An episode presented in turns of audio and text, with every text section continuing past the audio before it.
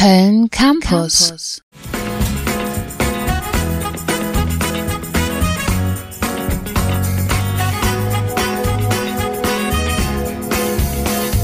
Laut gedacht. Der Late Night Talk auf Köln Campus. Hallo und willkommen in unser Köln Campus Studio. Bei Laut gedacht. Heute mit Joyce und Katja und Federico. Unser Thema ist, was ist unser Thema heute? Ja, wir reden heute über Erinnerungskultur. Ähm, ja, also generell einfach, wie geht die Gesellschaft mit Geschichts, äh, Geschichtsvermittlung um oder ja, wie ist so Erinnerungen in unserer Gesellschaft, wie nehmen wir es wahr, was ist unsere Meinung dazu? Ja, darüber reden wir heute ein bisschen. Vielleicht, was ist dann eure grundsätzliche Meinung so? Ähm, ja, das haben wir in der, auf der Website da auch äh, schon aufgeschrieben. Ich habe gesagt, ähm, da Geschichte sowas wie eingefrorene Politik ist, ist Erinnerungskultur irgendwie das Schaufenster zu dieser eingefrorenen Politik, um aus den Fehlern und auch Erfolge der Vergangenheit ja, Lehren für die Gegenwart zu ziehen und die Zukunft zu retten. Das hört sich so richtig poetisch an, so voll metaphorisch so. Erinnerungskultur, eingefrorene Politik. ja. Ein Schaufenster. Ja, ich habe lange nachgedacht, um das als Aussage irgendwie zu treffen. Das hat das mit äh, Geschichte als äh, als äh, eingefrorene Politik hat immer meine Geschichtslehrerin gesagt in der Schule. Auf jeden Fall ein sehr schönes Zitat. Und mhm. genau, wir werden uns dann jetzt in der nächsten Stunde mit ein bisschen auseinandersetzen. Und falls ihr euch fragt, ob ihr jetzt zu spät eingeschaltet habt, nein, wir haben eine halbe Stunde zu spät angefangen. Also ihr habt noch nichts verpasst, sondern wir starten jetzt los mit dem ähm, Thema, ja. Was ist so das Erste, was euch denn einfällt unter dem Begriff Erinnerungskultur? Also ich muss ganz ehrlich sagen, wenn ich an Erinnerungskultur denke, dann denke ich irgendwie an den Zweiten Weltkrieg immer, weil das ist halt das, was Deutschland auch immer noch bis ja, heute beschäftigt. Ne? Einfach, ne? Ja. ja. Ja, das ist sowas typisch deutsch, würde man so sagen, Erinnerungskultur. Ja, ich finde es aber halt auch echt spannend, dass man so ein, ähm, ja, dass man so krass immer als erstes an Holocaust und Zweiten mhm. Weltkrieg denkt, aber ja auch viel mehr in der Geschichte passiert ist, aber halt auch so ein starker Schwerpunkt, ähm, ja, bei ja, Zweiter Weltkrieg liegt und ich frage mich dann auch, wo, woher kommt das so, dass, klar, es ist wichtig, dass das aufgearbeitet wird und dass auch darüber ja viel gezeigt wird und berichtet wird, aber wieso gerade dieses eine Event mehr als andere? Das ist so generell finde ich auch ein spannender Gedanke einfach, warum manche Sachen mehr in Erinnerung bleiben als andere. Ja, wahrscheinlich, weil es so ein prägender Event war, wo man dann gesa wirklich gesagt hat, nie wieder. Mhm. Und dadurch ist letztendlich auch Erinnerungskultur ein deutscher Exportschlager. Also ich, ich weiß von anderen Ländern, die sich wirklich Beispiel an Deutschland nehmen, um mit ihren Diktaturen und so auf, abzuarbeiten. Was denn zum Beispiel? Also zum Beispiel in Lateinamerika sind viele so Wahrheitskommissionen schon so angelehnt an den Nürnberger Prozessen. Mhm. Auch wenn die dann nicht ähm, ähm, als Gericht fungieren, aber schon das so verarbeiten, wie das die Nürnberger Prozesse gemacht haben, nur halt ohne ein Urteil und ein Todesurteil, wie es damals gab. Auch schon so Treffen, wo es aufgearbeitet wird, wie viele Tote gab es, warum okay. und so. Mhm. Spannend auch. Ja, in China gibt's auch, ähm, also meine Eltern kommen ja aus China und da ähm, geht man ein bisschen anders mit um. Also die Sachen, die halt negativ in der Geschichte waren, die werden nicht so aufgegriffen. Die werden eher ähm, verschwiegen und mündlich weitergegeben. Aber es gibt jetzt nicht so ein Museum dafür oder es gibt keine, ich meine, so Doku Dokumentationen oder sowas. Das sind, das sind ja eigentlich auch Erinnerung, Erinnerungskulturgüter. Das sieht man ja abends immer auf bei N24 ja. oder so, ne? oder ja. Phoenix oder so.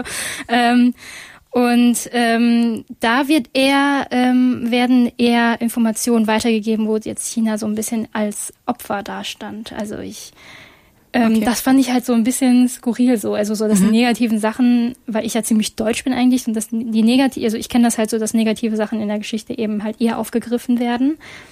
Ähm, aber also ich meine in China, ne, also das ist zum Beispiel, es geht um das Nanjing-Massaker und da ähm, ging es halt ähm, darum, dass ähm, sehr viele Japaner eben China ähm, besetzt haben und ähm, China halt so zu einer Halbkolonie wurde und äh, da fühlen sich die Chinesen noch sehr angegriffen. Aber wenn, sag ich mal, jetzt irgendwie der Mao irgendwas so falsch gemacht hat, dann ist das eher, wird das eher so ein bisschen vertuscht. Mhm. Da sieht man ja aber auch dran, dass ähm, ja, wie Politik oder Regime auch einfach mhm. so ein Erinnerung und Geschichte beeinflussen und auch ähm, ja beschränken können. Ähm, vielleicht auch Sachen verheimlichen. Dass ja. Sachen ja, so eine Verarbeitung kommt ja auch erst, wenn ein Regimewechsel stattfindet. Also hier war es echt, auch nachdem Deutschland den Zweiten Weltkrieg ja, verloren wohl. hat, da konnte man natürlich das erst verarbeiten. Ja, wohl, Genauso, ähm, wenn Diktaturen erst zu Ende sind.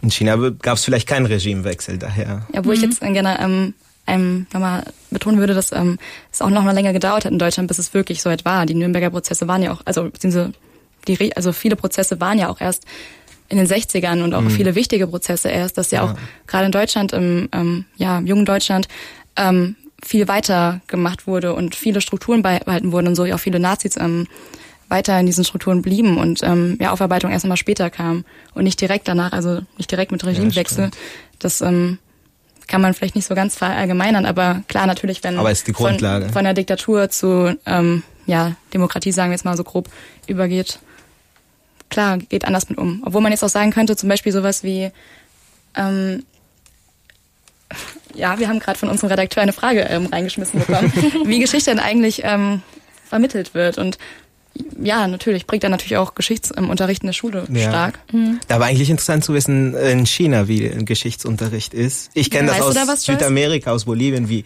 mhm. da ist. Und ähm, da ist mir auch aufgefallen, also gemeint ist, ähm, geschichtlich wird man sich, stellt man sich meistens so als Opfer dar. Mhm. Ähm, das ist ja wirklich mhm. der, der äh, Gegensatz zu Deutschland. Ne? Ähm, mhm. Und das ist in Lateinamerika tatsächlich auch so. Die ganze Kolonialgeschichte, okay. die man in der Schule lernt, da geht man auch von, man war das Opfer. Obwohl mhm. in meiner Klasse alles Nachfahren von weißen Spaniern waren sozusagen. Ne? Aber man fühlt sich tatsächlich als Opfer der, der Kolonialzeit. Und äh, in Bolivien ist ein spezieller Fall. Ähm, das ist mir vor allem eingefallen, als ich dachte, Erinnerungskultur ist ja vor allem was Positives. Ähm, deshalb dachte ich, vielleicht diskutieren wir hier gar nicht, dann gar nicht so kontrovers. Aber dann ist mir ein negativer Fall eingefallen, das auch aus Bolivien. Die haben in einem Krieg vor im Ende des 19. Jahrhunderts den Zugang zum Meer gegen Chile verloren. Und das wird im Tag des Meeres immer ähm, dran erinnert. Und man fühlt sich wirklich tatsächlich als Opfer. Und in dieser Opferrolle sehe ich irgendwie, dass das Land tatsächlich auch ein bisschen gelähmt wird. Weil man immer dieses, ähm, überhaupt diesen verlorenen Zugang zum Meer als Begründung nimmt, äh, rückständig geblieben zu sein. Also wirtschaftlich okay. vor allem. Mhm. Und ähm, ja, und das Thema wird immer wieder rausgeholt, wenn es in in politische Probleme gibt. Es ist ja auch eine Form von Propaganda dann, ne? Also ja. man versucht ja. dann die Leute halt so zu ähm, ja, ich, indoktrinieren ist jetzt ein bisschen zu krass, aber man versucht sie halt auf ihre Seite zu ziehen ja. und halt so ähm, ähm, ja auf ja auf die Seite des Regimes zu ziehen. Ja, also zusammenzuschweißen ja, gegen genau, einen gemeinsamen genau. Feind, Feind sozusagen. Genau. So diese, das hat man ja auch im Ersten Weltkrieg, so nach dem Ersten Weltkrieg in der Weimarer Republik sehen können, dass ja auch mhm. diese Opferrolle genommen wurde und ähm, auch auf so feind, feindliche ähm, Bewegungen wie ähm, ja linke Bewegungen ähm, übertragen wurden, gesagt wurde, ja hätten die sich nicht dagegen gestellt, hätten wir den Krieg gewonnen und ähm, wir sind ja doch irgendwo Opfer und mit den ganzen vielen toten Deutschen und so. Ähm, ja, eigentlich ganz spannend, so wie so Opferrollen auch genutzt werden und ähm, wird dann auch in, in China das so diese Opferrolle auch wirklich im Unterricht gelehrt? Weißt du da irgendwas zu? Ähm, also ich weiß auf jeden Fall, dass paar Ereignisse nicht in Geschichtsbüchern drinstehen. Also, mhm. ähm, also ich studiere ja China-Studien, das heißt, wir sind, äh, wir hinterfragen natürlich auch ne, die Geschichte Chinas oder irgendwie einzelne Vorfälle. Und es gab 1989 auf dem Tiananmen Platz, also auf dem Himmelsplatz sozusagen, ähm, gab es eine Demonstration, äh, Demonstration, wo die Studenten gegen das, ähm, die Regierung protestiert hatten, für ziemlich lange. Und dann ähm, das ist jetzt ein bisschen oberflächlich erklärt, aber es ist sonst einfach zu kompliziert, wenn ich das ausführe. Und ähm, der und damals ähm, hat die Regierung dann die Studenten dann aufgefordert zu gehen, aber die Studenten wollten halt Verhandlungen, aber irgendwie haben die Verhandlungen nicht funktioniert und dann gab es eine Warnung, dass wenn sie nicht gehen, dass, ähm, dass ähm, das Militär dann angreift und das ist dann auch passiert, wo dann auch sehr viele Zivilisten dabei gestorben sind. Und ähm, das wird zum Beispiel im Unterricht nicht vermittelt. Also wie ich gerade auch gesagt habe, es wird halt so ein bisschen, ne, also recht viel halt vertuscht. Mhm.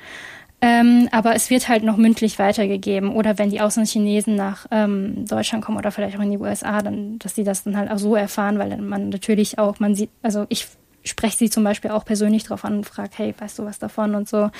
Und die meisten ähm, wissen, also viele wissen das nicht, aber es gibt auch einige, die dann sagen, ja, ich weiß es von meinen Eltern, die dann irgendwie zu der Zeit okay. das mitgekriegt haben. Also die würden auch halt strafen oder die würden bedroht werden, wenn die das irgendwie verschriftlichen würden oder veröffentlichen würden, oder? Ähm, ja, genau. Also, also es ist, es gibt halt so, also es gibt jedes, also das war damals am 4. Juni ist das passiert. Und ähm, da, also an, im Juni ist dann die Erwach Überwachung im Internet halt ein bisschen krasser noch. Mhm. Also es gibt dann halt so Schlagwörter, die man dann nicht eingeben kann oder unter denen man einfach nichts findet. Krass, okay. Mhm. Das ist ja schon heftig. Also mhm. wirklich Zensur auch.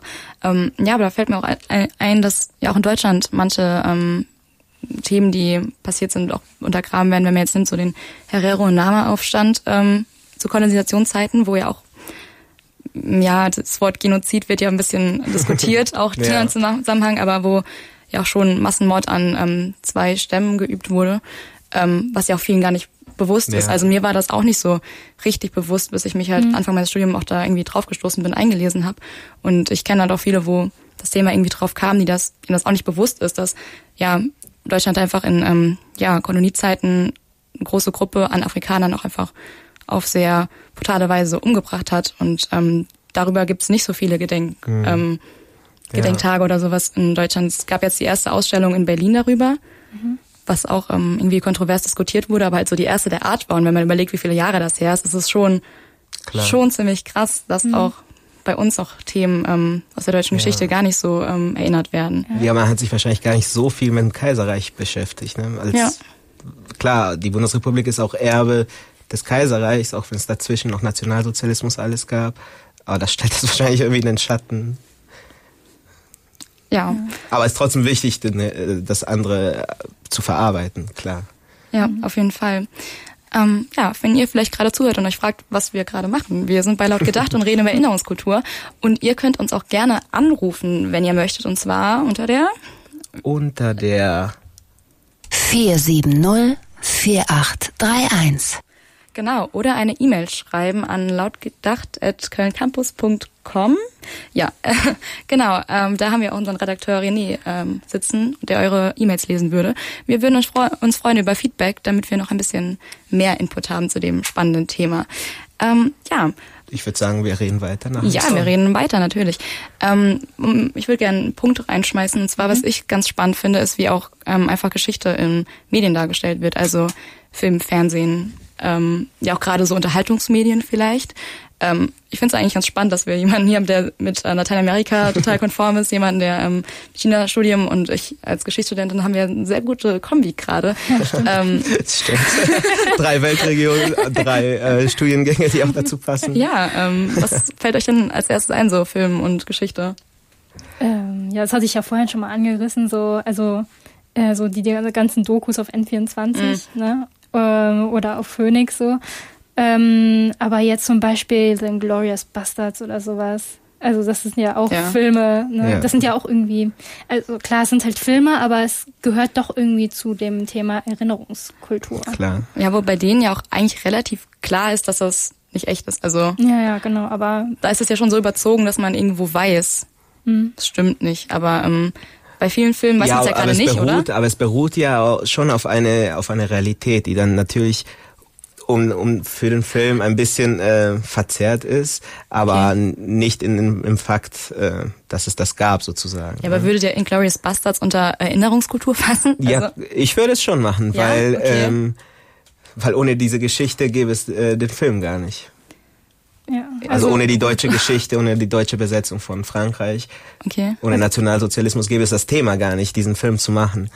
Und so ist es schon Teil davon. Vielleicht jetzt nicht so informativ wie eine Doku, aber schon eine Art von Verarbeitung. Ja, und äh, deswegen, und wir, also dadurch, dass es die eben gibt, werden wir ja auch immer wieder daran erinnert. Also an mhm. den Zweiten Weltkrieg und so. Ne? Das ist halt nicht, ähm, und das, also dass Filme darüber noch gemacht werden, also über diese Zeit noch gemacht werden, das zeigt ja, dass es uns immer noch beschäftigt. Also ich würde okay. schon sagen, dass es noch zur Erinnerungskultur gehört. Mm, okay, ähm, wir kriegen eine Frage reingeschmissen. Und zwar, wie gehen wir als Deutsche mit Erinnerungskultur eigentlich um? Oh. Ähm. ja, damit umgehen, das, was heißt das? Ne? Man, äh, man nimmt es wahr, man findet es äh, wichtig. Ich finde, wir gehen als Deutsche ziemlich offen damit um. Also, Ja. wir, also ziemlich gut auch. Also wir sind jetzt nicht irgendwie, also ich weiß nicht, ob ich jetzt für euch spreche, aber ich fühle mich jetzt nicht unangenehm berührt oder so, wenn man mich auf negative Sachen aus der Geschichte, aus der deutschen Geschichte anspricht. Vielleicht liegt es auch daran, weil ich eben nicht so, ne, dass Ja. ich eben andere Wurzeln habe, aber Ich, ähm, ich mir fällt gerade ein, also ich gehe halt ähm, im, ja, im Winter ähm, nach Polen für ein Auslandssemester und da bin ich halt schon ein bisschen gespannt, wie die halt darauf reagieren, dass ich Deutsch bin, so ob das dann ähm, Anfeindungen gibt und ähm, klar gehe ich halt, ja, ich studiere auch Geschichte und das ist mir ein offen bewusstes Thema so, aber ähm, da bin ich dann schon ähm, gespannt, wie ich so mit mit dem, was ich weiß und wie die darauf reagieren, schon umgehen werde. Aber ähm, generell würde ich sagen, wie gehe ich mit Erinnerungskultur um? Also natürlich, als Geschichtsstudentin ähm, konsumiert man natürlich schon mal ein bisschen mehr ähm, an Ausstellungen oder so. Oder man geht ein bisschen offener durchs Stadtbild. Ähm, aber ja, es ist schwierig, weil natürlich hat man auch dann Momente, wo man keinen Bock drauf hat, so. Dann ist irgendwie wieder irgendein ja, irgendein Feiertag von irgendeiner, weiß ich nicht. Ja. ähm, und dann ist einem manchmal auch einfach so zu viel. Dann will man sich manchmal, manchmal will man sich mit den Themen nicht du das beschäftigen. manchmal zu viel? Also, Also klar, voll. Also wenn du irgendwie dich mit der Uni mit Krieg beschäftigt hast, dann hast du keinen Bock, dir nochmal zu Hause eine Doku über Hitler anzugucken. Das ist dann Ja. natürlich schon äh, eine Sache, wo man irgendwann die Schnauze voll hat. So, ich finde auch, ähm, ich finde ähm, Zweiter Weltkrieg wichtig und interessant, aber ich würde mich jetzt in meinem Studium auch eher andere Schwerpunkte setzen, weil das so ein Thema ist, wo man halt dauerhaft kon konfrontiert ist, was wichtig ist. Aber wo ich mir manchmal denke, ob man irgendwo an einem Punkt ist, wo es einen nervt, auch gerade vielleicht, wenn man so ja jugendlich ist und in der das Schule dauernd mit Schule, dem ne? ja das, in der das Thema ist da in der Schule so dauerpräsent. Ich erinnere mich, das hat mich damals Ja, auch ein ja. bisschen genervt. Das ist aber halt irgendwie auch krass, oder? Dass einem so ein Thema, so ein furchtbares Thema irgendwann nervt, oder? Also, ähm, wo ich mich halt frage, ob das dann in der Schule nicht auch einfach viel zu einseitig ähm, dargestellt und vermittelt wird. Ähm, jetzt, wo wir gerade bei der Schulzeit sind, ich muss auch sagen, ich fand es auch echt irgendwie schade, dass wir nicht, also dass wir auch sehr viel über die amerikanische Geschichte haben, aber jetzt zum Beispiel über die Geschichte Lateinamerikas oder Asien, da hat man einfach Ja. gar nichts erfahren. Aber da, her, also da war ja auch der zum Beispiel der Zweite Weltkrieg oder so. Ne? Also das hatte ja auch ähm, jetzt zum Beispiel der Putsch von Pinochet, Ja. Pinochet, ja, Ja. genau. Ähm, das hatte ja auch irgendwie Auswirkungen auf Ja. Europa zum Beispiel. Also jetzt eher indirekt, weil dann halt viele Oder Leute war ein Ergebnis sogar von europäischer ja, Politik genau, und genau. sowas. Und das hat man irgendwie in der Schule gar nicht beleuchtet. Und dann äh, habe ich mich auch so gefragt, warum Ja. so einseitig? Man hangelt sich immer wieder an den gleichen Ereignissen ab und sagt auch immer wieder das Gleiche dazu. Ja. Und ja, man könnte einfach viel tiefer und besser drauf eingehen. Das ist eigentlich ja relativ ähm, schade. Ja. Aber- ja, vor allem was Erinnerungskultur ja angeht. Ich meine, ich bin nach Deutschland gezogen, da war ich, da kam ich in die achte Klasse rein, da war das Mittelalter schon durch. Also ich habe noch nie sozusagen hier Mittelalter durchgemacht. Und wenn man halt an Erinnerungskultur nachdenkt, ich meine, wir hatten hier schon mal die Kreuzzüge, da hatten wir schon mal einen religiösen Fanatismus, wie, wie es denn wieder gibt. Und ich hatte mal auch einfach Spaß ähm, Reden von damals Predigten, die, die für die Kreuzzüge predigten und von jetzt Islamisten und die hören sich genauso an, außer dass die manche Gott und andere Allah sagen. Und das ist vielleicht auch wichtig, das richtig durchzunehmen, weil das ein Beispiel ist an religiösen Fanatismus, so. Also Ja, als Erinnerungskultur. Ja. Oder auch einfach Gibt's auch andere Themen, Oder ne? wie viel weiß man über die Antike so als ähm, ja nicht Student so. Das sind die ganzen Ursprünge so von unserer Kultur und es ist ganz spannend und darüber ist ja auch eigentlich es wird sehr wenig vermittelt, außer vielleicht mal Ägypten und Pharaonen. Ja. Aber das war's dann auch. ähm, Wäre vor allem mal wichtig, wenn man äh, immer hier über das Abendland und so spricht und äh, die, Ja. unsere westliche Werte verteidigen. Woher kommen Genau. die? Ne? Das auch mal zu nennen. Das ist eigentlich auch Teil der Erinnerungskultur. Genau. Ähm, ja, und wenn ihr da auch eine Meinung zu habt, vielleicht aus eurer eigenen ähm, Erfahrung, immer gerne Hörerfeedback an äh, lautgedacht.kölncampus.com oder, Oder- auch gerne 470 4831. Und ähm, wir machen eine kurze Musikpause. Ja, und ihr hört laut gedacht hier bei Köln Campus. Das ist unsere Late Night Talkshow und wir reden über Erinnerungskultur. Ähm, ja, mit Joyce und Feder und ich bin Katja und wir haben eben schon ein Hörerfeedback bekommen und zwar haben wir vorhin kurz das Thema angeschnitten, warum Zweiter Weltkrieg so präsent ist und da haben wir ein Feedback bekommen, was natürlich sehr richtig ist, was gesagt hat, dass ja dieses ähm, Erinnern ähm, an den Zweiten Weltkrieg auch einfach den Aufbau einer demokratischen Nation erleichtert hat und ähm, ja auch den Widerstand geprägt hat und auch die demokratische Identität der Deutschen. Und das ist natürlich ähm, ein sehr, äh, sehr weise Wort und ähm, sehr richtig und hat natürlich ähm, ja unsere Ideen vorher noch ein bisschen ergänzt. ja, um vielleicht nochmal bei Zweiten Weltkrieg zu bleiben. Ähm, wir haben es ja vorhin ein bisschen angeschnitten, so dass dieses Thema manchmal vielleicht nervt schon oder beziehungsweise mich manchmal nervt. Ähm, ja, was sagt ihr dann so? Erinnerungskultur, Geschichtsverdrossenheit, nervt es euch?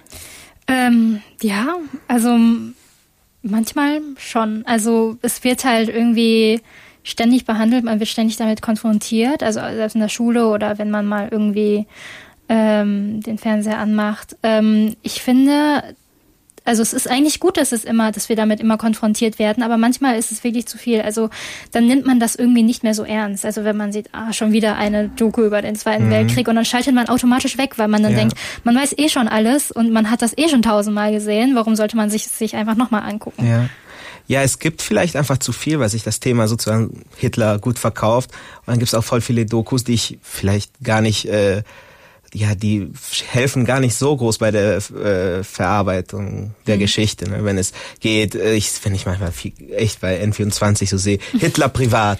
äh, ja. So, oder. Hitlers Bodyguard. Ja, und vor allem, ich kenne das vor allem aus Lateinamerika, da beschäftigt man sich auch viel mit dem Zweiten Weltkrieg, aber eher mit so einer Faszination Krieg, weil mhm. ähm, es waren natürlich auch dann viele Auswanderer, sowohl von äh, zuerst Juden, äh, dann von den äh, östlichen Ländern, also die von Deutschland besetzt wurden, und dann auch noch ehemalige Nazis. Also ist das Thema auch präsent. Äh, es haben auch viele Leute Sachen von ihren Verwandten zu erzählen. Aber es ist auch nicht so verarbeiten. Das im Kontrast zu Deutschland machen wir es sozusagen hier richtig, weil es auch unsere Geschichte ist. Aber dort gibt es echt ganz dicke Bücher, wo es um den Zweiten Weltkrieg geht. Aber da werden einfach die Panzer mit allen ihren Details vorgestellt, Schlacht die größten Schlacht, Schlachtbeschreibungen okay. und sowas. Es ist eher so eine Faszination Krieg und. Das finde ich aber eigentlich so das langweiligste und ätzendste daran, ja. was du dir so angucken kannst, wenn halt nur so und dann sind so viele gestorben und ähm, tatsächlich, wenn ich mich mit dem Zweiten Weltkrieg so in meiner Freizeit beschäftige, dann ist das eher wenn das um irgendwelche Randgruppen geht oder wenn es irgendwelche Themen behandelt, die nicht so ähm, populär ist, wie zum Beispiel, ähm, was eigentlich mit den sowjetischen Kriegsgefangenen passiert ist, mhm. ähm, ja, Ende des Zweiten Weltkrieges oder ja, danach auch noch. Sowas finde ich dann spannend. Mhm. Ähm, Schicksale oder ja, Umgang damit. Ähm, ja, das ist wirklich ein Thema, was mich interessiert. So Umgang des Zweiten Weltkriegs kurz ähm, nach Ende. Aber halt dieses äh, ganze Abgedroschene, was man schon zehnmal gehört hat. das finde ich, das, das nervt mich dann wirklich dann, teilweise. Das ist aber halt auch irgendwie schade einfach. Ja. Also ich meine, bei dir ist es ja noch krasser, weil du hast es ja noch in der du Uni. Du studierst es ja. ja, genau. Ja. Du studierst ja Geschichte. Ähm, ja, tatsächlich ähm, nehme ich mir manchmal andere Themen raus und nicht gerade äh, NS-Regime oder so, weil man das Gefühl hat, man weiß schon so viel drüber. Was ja vielleicht auch ein Trugschluss ist. Vielleicht käme ich nicht gar nicht so gut aus, wie ich denke. Ja. Ähm, aber einfach, weil man halt so oft damit bombardiert wurde, dass es halt ja. ähm, einen nervt. Aber und das ist eigentlich schade, weil gäbe es nicht so viel, könnte man vielleicht, ja, aber gäbe es mehr wichtige Sachen, die mehr ja. Gewicht haben, dann gäbe es vielleicht weniger Verdrossenheit, äh, sowohl was Zweiter Weltkrieg als auch Geschichte angeht. Ja, aber äh, was wir ja schon mal erwähnt haben, vielleicht nicht einfach wichtigere Themen, sondern einfach eine bessere Darstellung. Mhm. Ähm, uns kam auch der Gedanke, es gibt ja auch viele so Hitler-Parodien und ähm, ja auch in populären Medien auch eher eine ja, lustige, in Anführungszeichen, Auseinandersetzung mit Thema Zweiten Weltkrieg. Ähm, was denkt ihr denn dazu? Ist das hilfreich? Also ich finde, das hilft auf jeden Fall äh, mit der Verarbeitung. Also, also klar, also man, es ist natürlich ein ernstes Thema, aber ähm, dadurch, dass man sich jetzt über Hitler lustig macht, da ähm, das zeigt ja auch, dass man ihn heutzutage schon, also dass man diesen Punkt überwunden hat, diesen Punkt, wo man selber sich angegriffen fühlt, wenn man darauf angesprochen wird, dass man sich da, also dass man da denkt, okay, cool, also das ist passiert, aber ähm, wir machen jetzt einfach, wir machen uns jetzt über ihn lustig und das ist, glaube ich, auch etwas, womit man sich dann auch irgendwie besser fühlt. Also es gibt zum Beispiel ähm, bei Facebook so eine äh, Diktatorenseite und da sind halt so ganz viele, also da werden, also manche Witze sie gehen echt ein bisschen weit. Mhm. Das ist auch nicht mehr so witzig, finde ich. Aber da sind zum Beispiel auch ähm, Putin oder Kim Jong-un oder so aufgelistet. Aber inwiefern dann besser fühlen? Besser über die eigene Geschichte oder? Ja, weil man das halt ähm, nicht mehr so ernst nehmen kann ist man dann auch nicht mehr so verletzlich. Ist auch also, besser eigentlich. Ne? Als Person soll man die halt lieber nicht ernst nehmen, diese ganzen ja, genau. Diktatoren, weil, ja. sagen wir mal, die waren halt verrückt. Äh, die mhm. wurden ernst genommen. Das war wahrscheinlich sogar das Problem mhm. bei den meisten. Und ja, deshalb, ich glaube, über die Diktatoren kann man gerne Witze machen, über die Opfer dann halt nicht. Und ja. das ist auch so ein Unterschied, was im Ausland genau. äh, nicht so, so verstanden wird. Das finde ich eigentlich ein sehr weiser Spruch gerade. ähm, ich finde, manchmal ist es halt auch echt schwierig, weil kann schnell geschmackslos werden, mhm. aber tatsächlich ja die Ernsthaftigkeit von Diktatoren rausnehmen, finde ich gut. Aber man muss halt immer aufpassen, dass man nicht die ähm, Betroffenen. Genau. Dass ja. man so eine ge gewisse Grenze irgendwie noch einhält. Ja. Fühlt ihr euch denn ähm, schuldig als Deutsche? Also habt ihr so ein Schuldgefühl? Oh. Hm, das ist schwierig. Also ich, also, na, nee, ich, also allein schon, weil meine Eltern nicht hier, also aus Deutschland kommen, ähm, mhm. eigentlich fühle ich mich eigentlich Nee, ich muss sagen, ich fühle mich nicht wirklich schuldig, aber ich fühle mich verantwortlich dafür, dass ich dann, ähm, dass ich ähm, das geschichtliche Wissen weitergebe, mhm, ja. es auch richtig weiter vermittle. Ja, das sehe ich auch so. Also ja. schuldig nicht direkt, ähm, weil man, es ist ja auch bei uns jetzt wirklich auch schon zwei Generationen her, mhm. ähm, aber halt dieses ähm, Gefühl, so man muss schon irgendwie mit einer gewissen ähm, ja, Vorsichtigkeit auch dran gehen und Ernsthaftigkeit und auch ähm, versuchen, möglichst gut auch weiterzugeben. Aber hast du dich dann ähm, du bestimmt, ne, du studierst ja Geschichte, aber damit beschäftigt, frage ich vor allem dich, ne, weil du Verwandte ja. hier hast, äh, sozusagen, äh, was dein Urgroßvater zur Zeit des Zweiten Weltkriegs gemacht hat? Ähm, Und deine Urgroßeltern. Also, tatsächlich reden meine Großeltern da sehr gern un ungern drüber mhm. und ich mhm. will da jetzt auch nicht nachbohren, weil es ist halt glaube ich, auch ein super ähm, ja, ja. ätzendes Thema, drüber zu reden. Deswegen ähm, frage ich da nicht aktiv nach. Und bei meinen einen Großeltern ist es so, dass die schon drüber reden, also auch gerade, mhm. äh, wie es sie betroffen hat und ähm, dass es wenig Essen gab und wie es halt war, wenn dann irgendwie die Bomber nachts über die Häuser geflogen sind. Ähm, das dann schon. Ähm, Urgroßeltern weiß ich tatsächlich gar nichts. Ähm, bei meinen anderen Großeltern ist es ein bisschen schwierig, weil ja, da war irgendwie, die, die, die sind aus Polen geflüchtet Warum die in Polen waren, ähm, wird nicht drüber geredet. Das ist dann schon ein bisschen, äh, bisschen schwierig, aber es ist halt auch echt so lange her und ähm, wenn man mit dem Teil der Familie auch nicht so gut verbunden ist, mhm. ist jetzt bei mir da nicht so ein Schuldgefühl, weil ich mich jetzt auch nicht für die Handlung meiner Großeltern ähm, verantwortlich fühle, weil ich sie damals nicht kannte. Also wisst, wisst ihr ja. den Gedankengang so, das ist ähm, jetzt für mich nicht direkt ein Schuldgefühl. Ich weiß aber nicht, wenn mir jetzt mhm. tatsächlich jemand sagen ja. würde, dein Urgroßvater hat den Mann umgebracht oder sowas, ob das dann doch aber was so anderes hat, Aber so hat die Gedenkkultur ja angefangen, die Verarbeitung, ne? wo die Kinder den Eltern gefragt haben, ihr schweigt ja die ganze Zeit über, über einen Krieg, ja. wo wart ihr eigentlich oder was habt ihr gemacht oder warum habt ihr nichts gemacht? Mhm. Also so hat sie angefangen und das kann man weiterführen. Natürlich sich nicht schuldig ja. fühlen für das, was Großeltern, Urgroßeltern gemacht hat, auch nicht nachbohren, wenn ich meine, wenn die es nicht wollen, ne? Ja. aber es zu wissen ungefähr ist vielleicht doch wichtig. Ja, aber gut, jetzt, vielleicht war es auch was anderes damals halt, wenn noch nicht viel bewusst war. Klar. Und als jetzt, wo halt ja. man viel weiß. Und ja. ähm, ich weiß ja nicht, ob das was zu viel zur Geschichte beiträgt, wenn ich jetzt genau bei meinen Großeltern nachbohre und ähm, keine Ahnung, die zu Tränen treibe und die mich enterben und zu wissen, was die genau gemacht haben. Ja. Ähm, weiß ich nicht, ähm, finde ich äh, schwierig gerade zu sagen. Ja. Mir fällt da gerade noch was ein und zwar, ähm, als ich einmal, als ich mein Auslandssemester gemacht habe in China und ähm, zum einmal mit einem Taxifahrer geredet habe, weil er halt, halt irgendwie gemerkt, dass ich nicht wirklich Chinesisch bin. Ähm, da hat er mich gefragt, wo ich herkomme. habe ich gesagt, ja, ich bin Auslandschinesin, ich bin in Deutschland geboren. Und dann hat er nämlich dann angefangen, ähm, über die deutsche Geschichte zu reden, so als ob er ganz viel wissen würde und hat dann gesagt, okay. ja, ihr Deutschen, ihr habt das und das damals gemacht. Und da habe ich mich irgendwie doch ein bisschen schuldig gefühlt, obwohl. Hast du dich Moment, ähm, in dem Moment geschämt zu sagen, dass du Deutsche bist? Nee, eigentlich nicht, aber mir okay. war es irgendwie unangenehm, weil ich ihm nicht ähm, irgendwie richtig beibringen konnte, dass, dass er, dass, dass er ziemlich oberflächliches Wissen also besitzt. Also er hat dann halt auch gesagt, ja, das sind ja ganz viele Skinheads und Nazis in Deutschland und ähm, der hat mich dann auch irgendwie auch gefragt, ob ich mich da irgendwie angegriffen fühle in Deutschland, ob ich da irgendwie schon mal irgendwie doof angemacht wurde, weil ich Ausländerin bin und so. Ähm, und das war mir halt schon, also das fand ich irgendwie schon komisch. Also da habe ich mich dann gefragt, wie China dann eigentlich Deutschland vermittelt, weil Ne? Ja, mhm. ähm, weißt du denn was, wie erinnern sich denn Chinesen oder Bolivianer ähm, an die deutsche Geschichte? Also wie sehen das in anderen Nationen, wisst ihr da?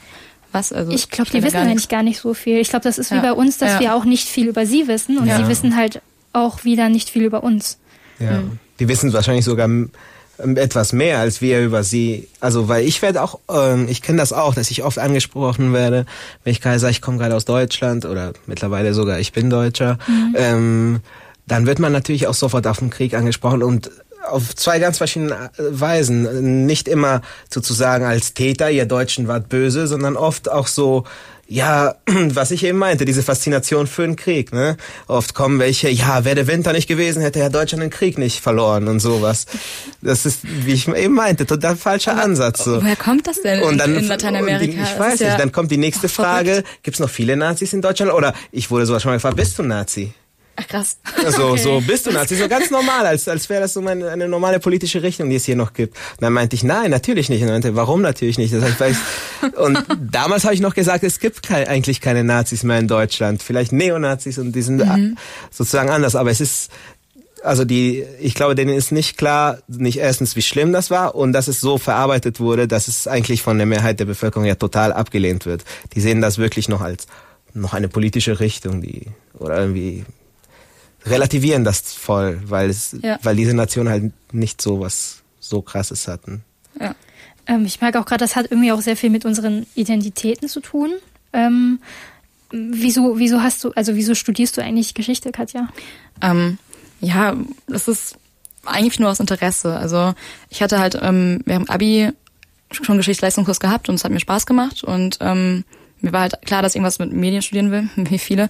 Und habe dann noch überlegt halt zweites Fach, weil man das eigentlich nicht so alleine studieren kann. Und ähm, habe dann beim Abi-Lernen halt gemerkt, boah, mir macht's voll viel Spaß, äh, für Geschichte mich krass einzulesen und ähm, ähm, mich einzulesen und ähm, ganz viel zu lernen und habe mir dann quer durch mein Zimmer einen Zeitstrahl gebaut und wusste auch voll viel und ähm, habe einfach gemerkt, so hm, wie wäre es denn eigentlich Geschichte zu studieren? Ähm, einfach aus dem Bauch raus und so bin ich hier gelandet und bin ähm, sehr froh drüber, weil es mir sehr viel Spaß macht und ähm, das war einfach Glück und auch so ein Bauchgefühl okay. und aus Interesse wirklich einfach, ja. Das ist eigentlich voll schön, wie du das erzählst. War, voll war es einer deiner Lieblingsfächer? Ähm, ja, tatsächlich schon, weil das war ein sehr schöner äh, kleiner Kurs. Ähm, mein Geschichtslehrer, ich hoffe, er hört es nicht, war manchmal ein bisschen äh, schläfrig, aber ähm, sehr nett und hat auch sehr schöne Grillabende gemacht. aber ähm, es war halt wirklich auch darüber hinaus einfach, dass ich gemerkt habe, ich interessiere mich gerne mit dem Thema, ähm, für das Thema, was glaube ich wichtig ist, weil Geschichtsunterricht auch gerade bei uns manchmal ein bisschen nach, also nachgelassen hat und ähm, man nicht den Input bekommen hat, den man ja, hatte, wenn man sich wirklich noch darüber hinaus informiert hat und eingelesen hat und ähm, wirklich Interesse gezeigt hat. Weil meistens war es bei uns so, man hat stumpf die Texte im Buch gelesen, hat dann drüber geredet, vielleicht ein Arbeitsblatt ausgefüllt. Bei uns haben wir ganz viele Filme geguckt, so die deutschen, die gute CDF-Doku und ähm, das ähm, war dann bei uns der Geschichtsunterricht. Ich weiß nicht, ob der bei euch vielleicht ein bisschen kreativer gestaltet war. Nee. nee also nee. ich muss sagen, ich fand Geschichte irgendwie langweilig. Also mhm. es war einfach nicht so ich finde, man hätte das viel besser darstellen können. Also man hätte es viel besser vermitteln können, das Geschichtswissen. Aber ich fand es irgendwie immer langweilig, weil, also wie du gesagt hast, man liest halt so Texte, man redet drüber und dann war es das irgendwie. Und dann bleibt das auch nicht so wirklich hängen. Ja. Also ich, weil, also ich studiere selber kein Lehramt, aber ähm, ich hätte es cool gefunden, wenn man da irgendwie noch andere Methoden gehabt hätte. Also vielleicht wären, ich weiß nicht, also Gruppenarbeiten waren ja irgendwie auch immer doof, weil man musste man ja ja. Auch mal zu fünf, dann hat zu fünf keinen Bock. ja, ja. genau. Ja.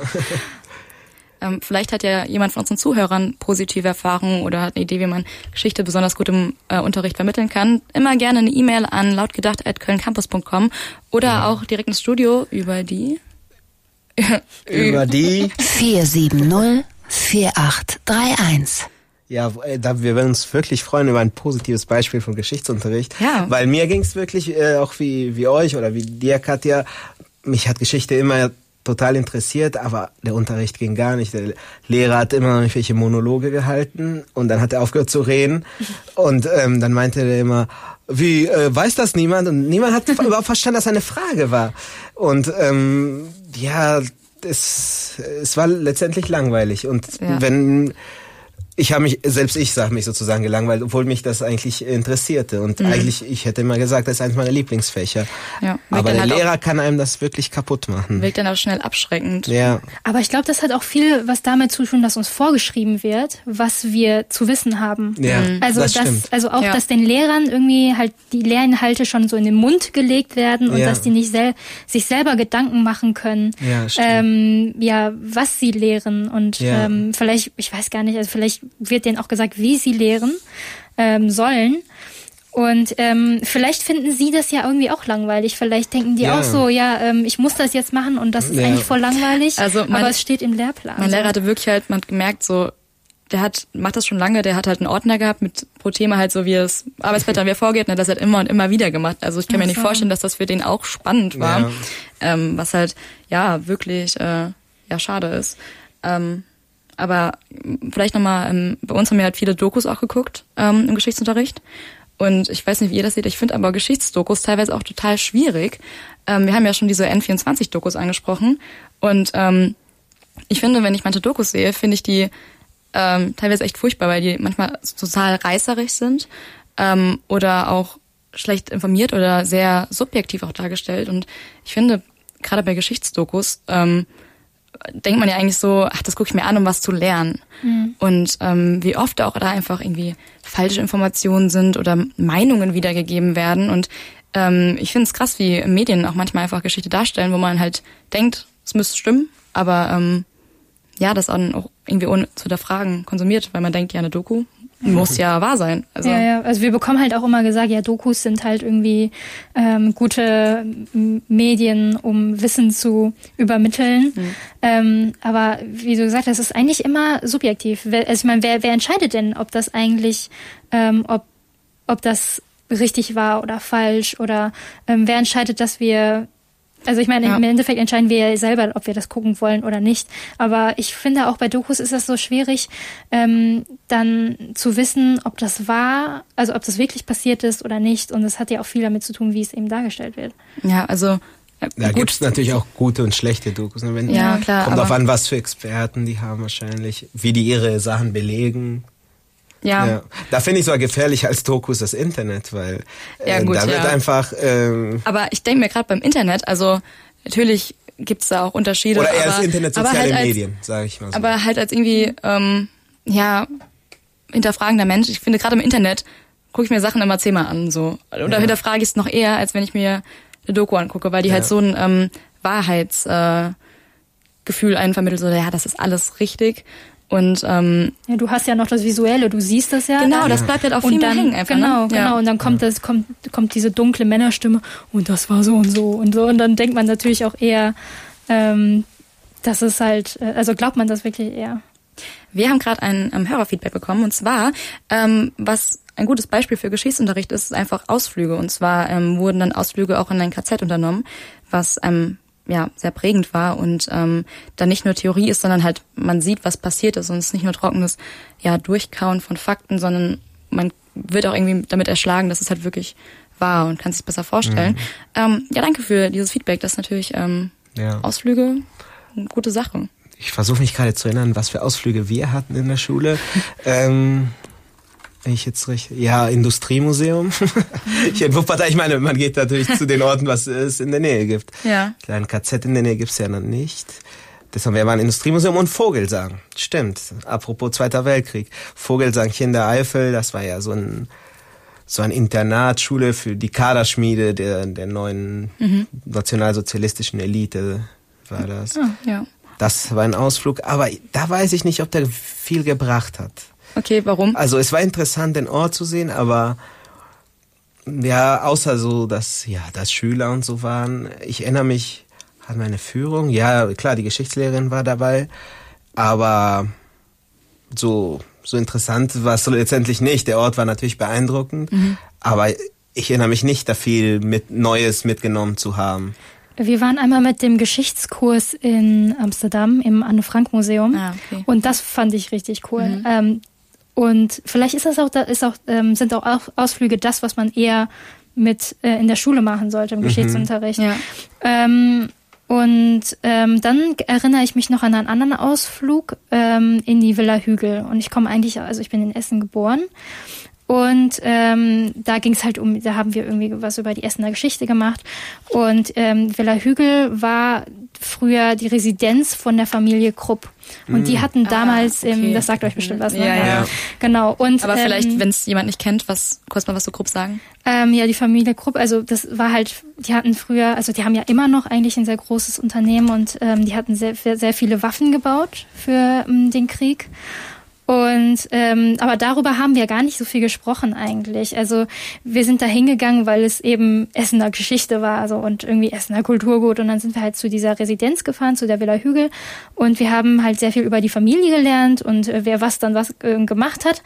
Ähm, aber dann so im Nachhinein dachte ich so, ja, aber ähm, warum wurde denn nie was gesagt, so, was die gebaut haben und warum die es eigentlich gebaut haben? Also die wussten ja, wofür die Waffen waren und ähm, dass die im Zweiten Weltkrieg eingesetzt wurden. Wieso haben die es dann trotzdem gemacht? Und das hat mir irgendwie gefehlt damals. Also das Die, ist die haben da nicht gesagt, also nee, es ist nicht verarbeitet. ja, die haben es genau, präsentiert, genau, aber nicht genau, verarbeitet. genau. Es wurde dann halt, ja, die Familie Krupp hat das und das geschaffen und so, aber auch nicht die negativen Seiten von ihren Erschaffungen Ja. Ach, beleuchtet. voll schwierig einfach. Also das ist ja auch dann krass. Ähm, mein Gedanke war auch eben noch, eigentlich muss man ja auch gar nicht so weite Ausflüge machen, weil man ja auch in vielen Städten einfach im Geschichtsbild total viel zeigen kann und einfach ja, auch ähm, andere Fakten vermitteln kann, während man durch Städte läuft. Also ich komme vom Dorf, da ist das vielleicht ein bisschen schwieriger, aber jetzt gerade so in Köln kann man ja voll viel zeigen. Ja, klar.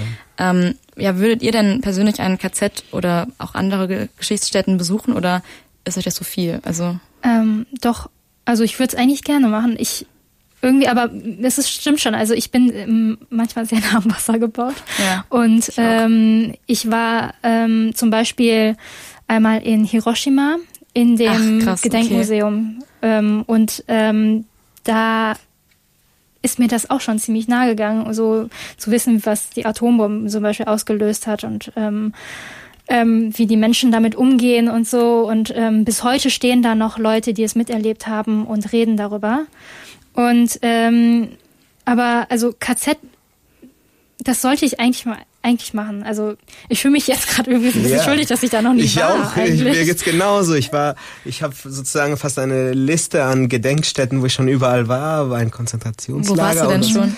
Ich war, ich war in Ruanda beim ähm, bei der Gedenkstätte Ah, okay. zum Genozid dort. Ah, okay. Das war vielleicht eins der heftigsten, weil die hatten auch schon Räume voll mit äh, mit Knochen und Schädel. shit. Oh Ja. Gott. und so ey. und das und weil die Geschichte auch so die ist ja so neu, das war ja 94, da, Mhm, ja, da habe ich sogar schon gelebt. Ne? ja. Das Das war und in Chile war ich vor kurzem im, im Februar beim äh, das heißt Museum der des Erinnerns und äh, es geht dort um die Diktatur von Pinochet haben wir eben ja, gesprochen wo es sehr viele äh, politische Gefangene gab, die im Stadion gehalten wurden.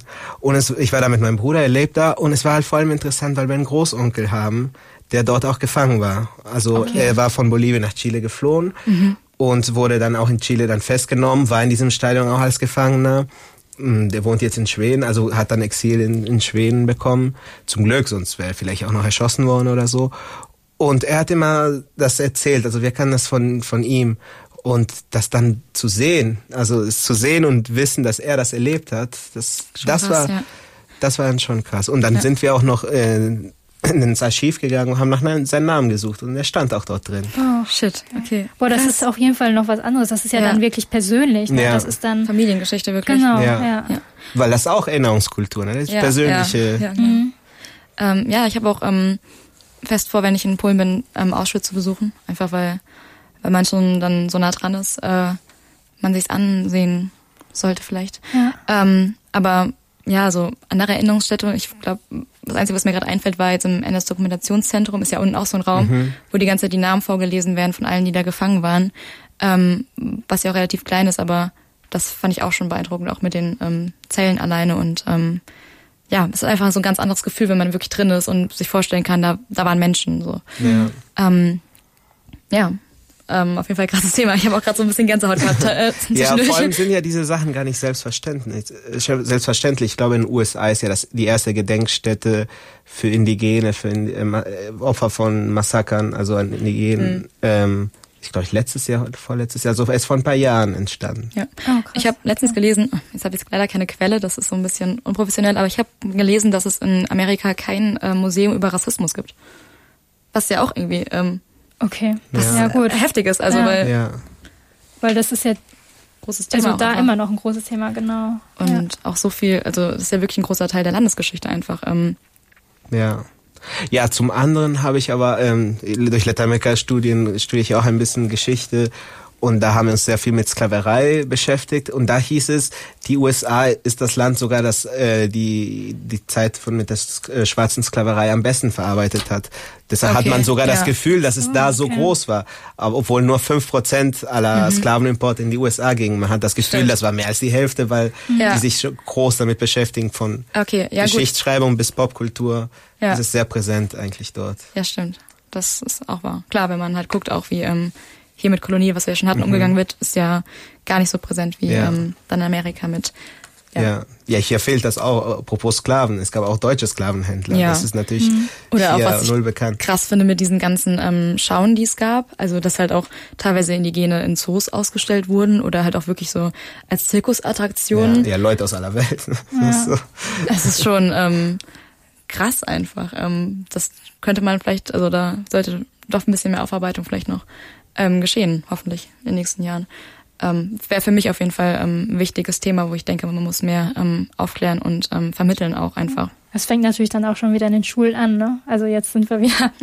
wir ja. haben immer wieder ja. Zurück. Also genau. alle zuhörenden ja. Lehrer macht's besser als unsere. ja. ja. Ähm. Aber hier zur, zur persönlichen ähm, Gedenk, Gedenkkultur, das ja schon, das fängt ja schon bei Ahnenforschung an.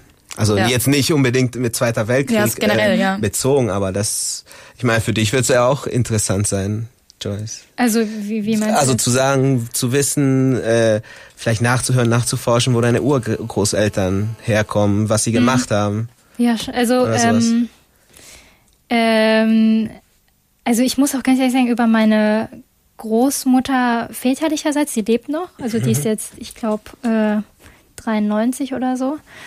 Ähm, die habe ich ehrlich gesagt, ehrlich gesagt, die habe ich noch nie gefragt eigentlich, was die damals gemacht hat. Aber sie hatte einmal so ganz kurz angerissen, äh, als irgendwas in den im Fernsehen über die Japaner kam. Also da, ich glaube, da ging es irgendwie um ähm, Fußball, Japan gegen weiß nicht was, und dann hat sie über die Japaner geschimpft. Und ähm, ich musste sie damals auch noch gar nicht fragen. Und dann hat sie gesagt, ja, die haben mich früher zur Arbeit gezwungen und so. Also da war halt richtig, man hat halt richtig gemerkt, das beschäftigt, also das ist halt mhm. noch drin in mhm. ihr ja. drin. Also das ist etwas, was sie auch noch bedrückt und so.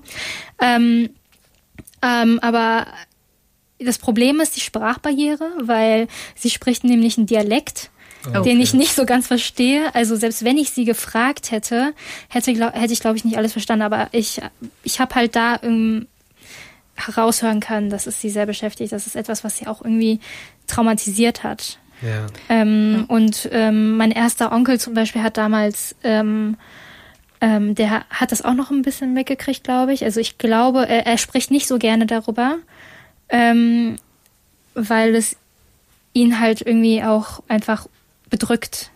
Ja. Mhm. Geht dann Zwischenfrage, geht bei euch denn das Wissen über eure Großeltern hinaus? Also wisst ihr viel über eure Urgroßeltern? Weil bei mir hört es dann echt schon teilweise auf. Also meine eine Urgroßmutter konnte ich noch kennenlernen oder durfte ich noch kennenlernen. Ähm, da weiß ich ein bisschen was. Aber ähm, sonst meist nur so Anekdoten, die dann mein Großvater über sein, seine Mutter und seinen Vater so erzählen. Aber so richtig viel Wissen, also ist das bei euch ähm. anders? Also ich weiß, ähm, von meiner ähm, Urgroßmutter mütterlich, mütterlicherseits nur, wie sie ähm, wie sie also als Person war, aber ich weiß jetzt nicht so, was sie erlebt hat zum mhm. Beispiel. Ja, also, genau. So. Ähm, es ist halt sehr begrenzt. Ja. Und meine Mutter war halt damals auch noch sehr klein, sie kann sich auch nicht mehr so genau an ihre Oma erinnern. Wie ist das bei dir, Fede? Also bis zu den Urgroßeltern, ich glaube, ich weiß von allen zumindest, was sie gemacht haben. Also mhm. sogar beruflich. Okay. Okay. Auch wenn das gar kein so richtiger Beruf war. Ja, was also, haben die denn gemacht? aus Bolivien gab es einen, der macht, machte wohl Import-Export. der andere war Unternehmer. Sehr vage. In Deutschland irgendwie hier Elektriker und na, okay, ich weiß vielleicht nicht genau bei allen. Ja, aber, Aber, aber irgendwie, irgendwie schon. Ich habe auch zwei Urgroßmütter, die beiden deutscherseits noch kennengelernt. Ich erinnere mich jetzt nicht viel, aber dadurch waren die natürlich auch sehr präsent noch in, in, in Erinnerungen meiner Eltern und so. Und ähm, es hat mich auch immer interessiert. Ich habe auch immer gefragt. Ähm, jetzt vor allem meinem Großonkel bezüglich meinen äh, Urgroßeltern. Ähm, weil es mich eigentlich immer interessiert hat, vor allem erst jetzt, jetzt wenn ich äh, manchmal meine Großeltern sehe, ähm, erkennt man schon, wie ihre Kindheit war. Ich, ich erkenne da sogar Unterschiede. Ja. Sei es äh, meine Oma aus Bolivien, die sehr privilegiert aufgewachsen war im Vergleich zu meine Oma aus Deutschland, ähm, die ähm, halbweise war im Krieg, ihren Vater verloren hat, die Mutter wie die ganze Nacht nähen musste, damit die zu essen haben. Und diese Unterschiede erkennt man jetzt. Man sagt ja immer, mit dem Alter wird man ein bisschen mehr äh, näher wieder an die Kindheit dran. Und das erkenne ich jetzt und das beschäftigt mich dann schon und ich vergleiche das. Und deshalb habe ich wahrscheinlich immer nachgefragt oder so. ja. ähm, glaubt ihr, es ist manchmal leichter, ähm, Sachen nicht zu wis- wissen oder ja, Sachen, ja, es ist einfach manchmal leichter, so eine Lücke zu haben und ja, aktiv auch Sachen Also Nicht besser zu nicht zu wissen. Also ich finde, man sollte es eigentlich immer wissen. Also ähm, es kommt dann halt drauf an, wie man damit umgeht. Ähm, ich finde es immer besser, äh, lieber die Wahrheit zu wissen. Ähm, aber dann ist es natürlich auch schwieriger, ähm, damit umzugehen. Aber ich finde, das macht ein stärker. So, also man, man, das zeichnet ja auch irgendwie eine Person aus und das macht, also das stärkt einen auch. Man weiß, okay, gut, ich gehe jetzt so und so damit um und ähm, ich kann das dann auch so vermitteln. Ja, ja finde ich auch. Es ist schon wichtig zu wissen, aber es ist dann, wenn, wie du, du eben von deinem Onkel meintest, oder ich würde auch meinen, wenn es ihm verletzen würde, darüber zu erzählen, oder es ihm nicht gut, ich sehe, das tut ihm nicht gut, Ja. dann würde ich wahrscheinlich auch nicht groß nachbohren. Ja. genau. Ja. Also- Also, da hört es dann auch. Also Ja. wenn man Gefühle verletzt, Ja. dann finde ich, sollte man auf jeden Fall vorsichtig Aber für sein. mich sage ich, also es gäbe nichts, was, was die, also ich kann mir jetzt nichts vorstellen, was ich äh, äh, nicht wissen wollen würde. Also wo ich sage, das hätte ich lieber nicht gewusst. wenn jetzt, jetzt ich habe mir gerade vorgestellt, was wäre, wenn so rauskommen würde, mein Urgroßvater wäre irgendwie ein ganz äh, großer äh, Nazi-Funktionär gewesen und hätte ganz furchtbare Gräueltaten, wo auch echt genau dokumentiert sind. Ähm, also irgendwie ist es schon wichtig zu wissen, Das fände ich, fänd ich sogar so sehr wichtig zu ja, wissen. okay, wenn sie im großen Format schon, aber es ist schon auch einfach ein schwieriges Thema. Ja. Ähm, wie gesagt, ich finde es halt schwierig, bei meinen Großeltern nachzubohren, weil das auch so sensibel ist und ähm, ja, ihre Geschichte und ähm, ich sie nicht zwingen will, irgendwas zu teilen, was ähm, mich dann auch ja schon betrifft, aber ähm, ja, es ist einfach schwierig. Ich finde auch gerade keinen ähm, klaren Gedanken dazu. Ja. klar, also, du, also man muss halt irgendwie auch den richtigen Zeitpunkt irgendwie abtasten. Also du kannst ja nicht einfach aus dem heiteren Himmel das fragen. Ja. Also es muss irgendwie ja, stimmen. Und ich glaube, also die Atmosphäre oder so, aber ähm, es muss halt irgendwie alles stimmen, so dass es halt nicht so, damit sie nicht so aus, äh, vom Stuhl fallen, wenn du die fragst. ja.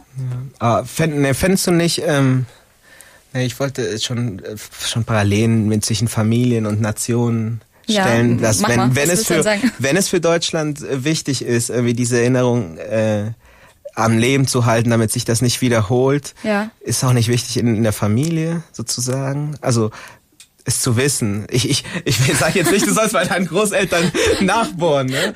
Aber, Ähm. aber, aber weißt du, was, was ich meine, ein bisschen. Ähm, ja, also Sings, mein Großeltern, denen ich sehr nahe stehe, Mhm. da weiß ich sehr grob und da weiß ich auch, dass da jetzt nicht komplett böse ähm, Überraschungen rauskommen würden. Und es ist halt schwierig in, bei einem Teil der Familie, wo man ähm, nicht sehr verbunden ist, wirklich ähm, ja wirklich da so nachzubohren und ähm, das ist dann auch so so weit weg dann wieder, weil das dann schon so weite Verwandte dann teilweise sind, mit denen Es ich kommt- gar nichts zu klar, tun habe. Es kommt immer drauf das ist an, dann wie halt, die, äh, klar, wie, Wisst ihr, das wie ist dann schon so weit weg wie verwandt. Ist, ne? Das ist dann schon fast wieder fremd. Ja. Das ist dann nicht ähm, Okay. Familie verbunden, Ja. dass man denkt, das betrifft dann irgendwie selber, wenn man irgendwas rausfindet. Das ist dann irgendwie schon tatsächlich weiter weg, dass das äh, gar nicht dann richtig in Familiengeschichte für mich Klar. ähm, Ah, okay. vom Gefühl her. Ja. Ähm, und ähm, aber ja, natürlich find, ist es auch wichtig, ähm, seine Familiengeschichte zu kennen und ähm, das halt auch ähm, ja in Erinnerung einfließen Ja. zu lassen. In, in der Also, wie du sagst, es kommt auch voll auf die Beziehung an. Ne? Vor allem, wie wichtig Ja. das für dich ist, kommt auf die Beziehung an und ob man überhaupt nachfragen soll. Ja, auf jeden Fall ähm, schwierig. Da muss man für sich wahrscheinlich den Mittelweg finden. Ja, ähm, Ja, glaube, wir kommen glaube, langsam gute Richtung Abschlussworte, Ende. Ja. Worte, wie das ja jemand persönlich halt so. Genau, wir haben nimmt. jetzt eine Stunde über Erinnerungskultur gesprochen hier bei Köln Campus. Ähm, wir verabschieden uns langsam mal. Ich finde vielleicht noch jemand, ähm, jeder ein kurzes Statement zum Ende. Joyce, was hast du denn mitgenommen aus der Sendung? Ähm, ich habe mitgenommen, dass ich, ähm, das muss ich kurz überlegen, also, dass ich finde, dass dieses, also das Erinnerungskultur, dass dieses Thema eigentlich öfters angesprochen werden kann. Ähm, und dass ähm, es gar nicht so, ähm, dass es uns eigentlich immer tagtäglich betrifft, aber es wird einfach zu wenig darüber geredet. Und äh, ich hoffe, dass ich jetzt, ähm, ich nehme mir so vor, jetzt mor ab morgen so ein bisschen mehr mit Leuten darüber zu reden. so, aber vielleicht auch abends, wenn es spät wird und wenn man emotionaler wird und Ja. auf mehr Gedanken kommt. Ja, Fede. Ja, ähm, ja, ich würde auch mitnehmen, dass ja es sozusagen wichtig ist, darüber zu sprechen. Ähm, nicht nur, damit es diese Erinnerungskultur gibt, sondern vor allem, weil man drüber spricht und irgendwie hört, einen anderen nervt's auch und warum nervt's, dann ist das sogar ein bisschen was gegen diese Verdrossenheit, die ja letztendlich auch gefährlich ist. Ja. Und ähm, ich bin Katja und ich nehme mit, ähm, dass ich, ich gehe ja immer viel wissenschaftlich mit Geschichte um und dass halt auch persönliche Geschichten ähm, großer Part von Erinnerung ist und man auch viel äh, eigene Geschichte erinnern muss. Ja, ähm, vielen Dank fürs Zuhören. Wir wünschen euch allen eine äh, gute Nacht und ähm, ja, sind dann raus.